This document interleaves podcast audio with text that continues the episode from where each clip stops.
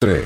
Bueno, vamos a hablar con el flamante director del IOSPER, ¿no? El que hoy va a tener una responsabilidad importante porque hoy se reúne el directorio electo para elegir al presidente, al futuro presidente del Instituto de Obra Social de la provincia de Entre Ríos, después del proceso electoral que este, tuvo lugar el 6 de julio pasado, este, con una participación más que importante de afiliados justamente en los distintos estamentos. Hablamos con Fabián Monzón.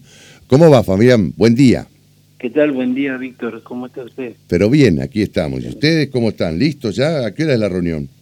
Eh, a las 9 de la mañana. A las 9 de la mañana es la reunión de, renovación de autoridades, digamos, donde se conforma el nuevo directorio. Eh, obviamente con la participación de los compañeros que se integran al, directorio y el grupo que, que sale, ¿no es cierto?, le, bueno, le damos las gracias, digamos, por, por, por los servicios prestados, como se dice comúnmente. Sí, sí, es así. Eh, ¿Y el poroteo cómo viene, Fabián? Mira, yo creo que esto no es un tema de discusión a esta altura, es decir, por lo menos para mí, yo la verdad que no, no, no sé cómo se están dando algún tipo de negociación, yo tengo claro qué es lo que, lo que voy a hacer, lo dije antes, me parece que hoy la obra social necesita eh, seguir por el camino que, viene transitando, donde hemos logrado eh, tener importante logro para sostener la obra social y darle sustentabilidad. Y me parece que en eso no, no podemos andar improvisando. Entonces, en mi caso particular, yo tengo claro que para, la hora de, resolver el tema, por lo menos de la presidencia, ¿no es cierto? Eh, y en ese sentido, bueno, vos ya eh, públicamente has manifestado que vas a votar eh, a favor de la continuidad de este, Fernando Cañete. Fernando Cañete, sí, tal cual, tal cual. En este sentido no, no hay modificación en lo que yo vengo planteando, lo dije hace ya cuando apenas arranqué la campaña, porque mi campaña fue defendiendo la acción de la obra social, la gestión que hemos llevado adelante el grupo de trabajo que se conformó, ¿no es cierto?, en el directorio. Eh, y bueno, obviamente que a veces ser oficialismo es más complejo, es decir, es mucho más fácil estar en la oposición planteando situaciones o, desentenderse de, de, las situaciones que se llevan adelante en un grupo de trabajo dentro de lo que es este, de lo que puede ser el directorio de la obra social. En mi caso no no primero no no soy así no no me corro de los lugares donde asumo las responsabilidades este porque lo hago todo lo que se hace se hace de buena fe trabajando con un solo objetivo tratando de que la obra social siga dando las prestaciones a nuestros afiliados y, y la verdad que de ese camino no, no nos vamos a apartar y, y por eso es que yo siempre planteé eh, que debía haber una, una continuidad para poder este dar las garantías de que la obra social pueda tener un, proyecto de futuro. Eh, si estás señalando que este, prácticamente no, no hubo objeciones, eh, ¿significa esto que eh, Fernando Cañete va a ser reelecto por unanimidad? la verdad que no sé qué pensarán los demás directores. Creo que tiene los, como dice usted, los porotos para ser este presidente. Después creo que que por lo demás, no, no podría hablar por lo demás, que yo hablo por lo que yo voy a plantear en la, en la mesa de, del directorio en el día de hoy, sé de, de algunos que, que, tienen continuidad que también estarían de acuerdo con esta posición, por eso... Por ejemplo... Eh, en, un, en, un, principio, creo que Adrián Gómez lo, ha manifestado también, es decir, por eso en un principio creo que los votos para ser presidente lo tiene, y la unanimidad se va a dar a partir de lo que resuelvan eh, quienes se incorporan al directorio, que la verdad que no he tenido la oportunidad de hablar mucho con ellos de este tema, es decir, sí, nos hemos presentado, charlado eh, y hemos puesto en consideración algunas cuestiones que tienen que ver con la obra social, pero nada más. Está bien. Eh, sintéticamente, ¿cuáles son los principales desafíos en esta nueva conducción? Lo importante es sostener la obra social en este camino, es decir, donde no tiene, no tiene deuda, donde eh, hemos logrado resolver un tema de vieja data que es el tema de venir con déficit durante muchos años y nosotros hemos logrado que la obra social no tenga déficit en los últimos tres años, este, es el primer desafío. Ahora, la verdad es que hay que buscar nuevas fuentes de financiamiento, es decir, el financiamiento que tiene la obra social es exclusivamente el único financiamiento es el que hace el trabajador del Estado, es decir, no recibe ningún tipo de aporte extraordinario. Y los salarios del trabajador del Estado hoy están, eh, bueno, como, como todos saben, están eh, por debajo de, de lo que eh, se necesita para poder resolver las situaciones diarias del trabajador. Esto afecta directamente a la obra social.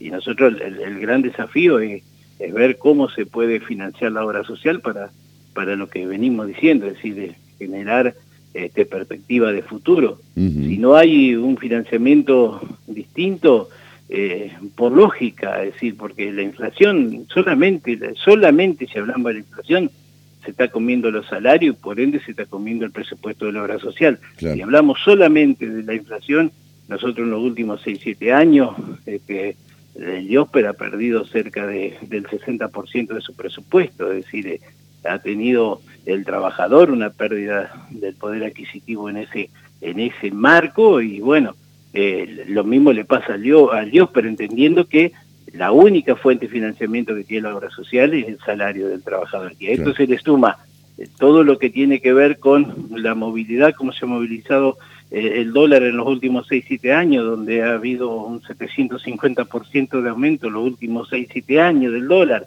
Eh, si usted, bueno, tantas cosas, las leyes, las nuevas leyes, estos días que pasado nomás se han este, aprobado eh, nuevas leyes, eh, reconociendo derechos que están muy bien. Lo que pasa que eh, el, señor legislador cuando reconoce derechos no se plantea cuál es la fuente de financiamiento. Entonces, en esa situación termina siendo la espalda del trabajador la que termina resolviendo una necesidad política de alguien que levanta la mano o busca aplauso. Entonces, la verdad que es muy complejo el tema, que hay que poner este eh, para adelante en discusión con, con todos los actores, ya sea con, con la legislatura, con los prestadores, incluso nosotros hemos vivido una campaña muy rara en, en, este último tiempo, eh, campaña electoral, ¿no es cierto? Porque donde se involucraron eh, muchísimos actores.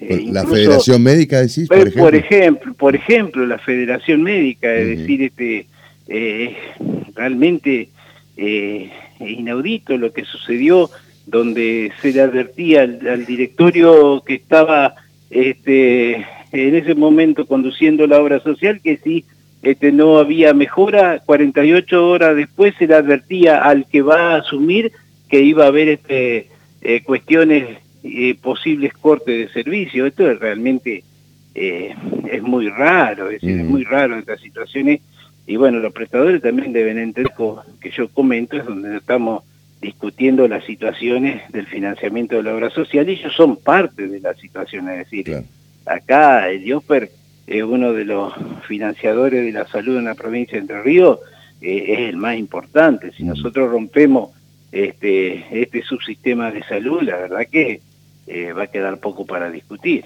Está bien.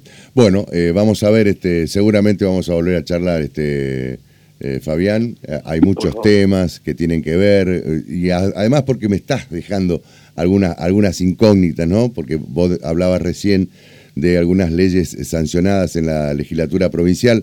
Estoy pensando en la ley de fibromialgia, por ejemplo, este, que, bueno, con, lo que vos me estás señalando, pareciera que se está poniendo en duda de alguna manera el funcionamiento o cómo se va a hacer para atender precisamente a aquellos que fueron beneficiados por esta por la sanción de esta ley. Y, mm. si cuando se, se generan eh, leyes no se plantean cuáles van a ser las fuentes de financiamiento para resolver esta situación, claro.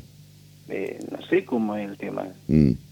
Pero bueno, eh, no sé si fue promulgada ya la ley. ¿Ustedes van a pedir que el gobernador la vete? no, no, mm. nosotros no estamos en desacuerdo con, con las leyes, digamos, que otorgan derechos. Lo que decimos es que que si se, se le obliga, por ejemplo, a la obra social del IOSPER a hacerse cargo de una situación este, nueva, digamos, como puede ser una ley de esta que genera algún financiamiento, porque acá lo que, lo que hay que saber es que la salud no tiene precio, es decir, la salud no tiene precio de cualquier manera debe resolverse. Ahora, sí tiene un costo financiero, y eso alguien lo tiene que pagar. Y si yo le digo que eh, la obra social no tiene fuente extraordinaria, cada vez que hay una ley donde exige, obliga a la obra social a pagar un nuevo derecho que está muy bien, el derecho no se discute, es decir, este, está eh, diciéndole, bueno, ahora vos tenés que pagar esto en forma obligatoria, pero vas a tener que dejar de pagar aquello otro que no es obligatorio.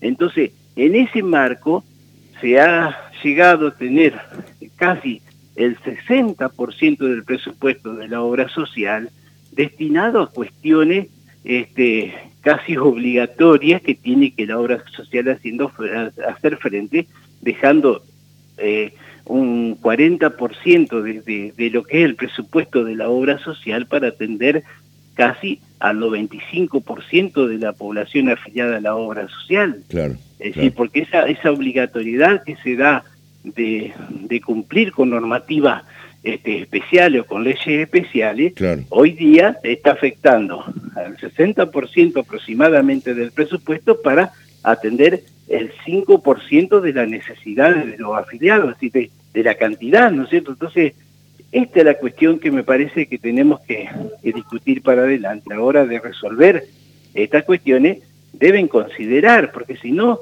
es demagogia pura. Muy bien, Fabián. Estabas hablando con el vicepresidente primero del IOSPER. Exacto. Porque va a ser un va a ser, va a ser, va a ser. No, no, no, no. ¿No? No, sé, después las 10 de la mañana usted no se transforma en vicepresidente primero. No, no, no, creo que no. ¿Le parece que no? ¿Y Gómez el vicepresidente segundo? Pero así está. ¿El poroteo? Así ha trascendido, este, Fabián. No, no, no, pero creo que no. ¿No? No, no, mi, aspiración, mi, aspiración es que el IOPER esté lo mejor posible en los próximos años. Bueno, muy bien, vamos a ver qué sucede. Fabián, muchas gracias y eh, éxitos en esta nueva gestión. ¿eh? Listo, gracias.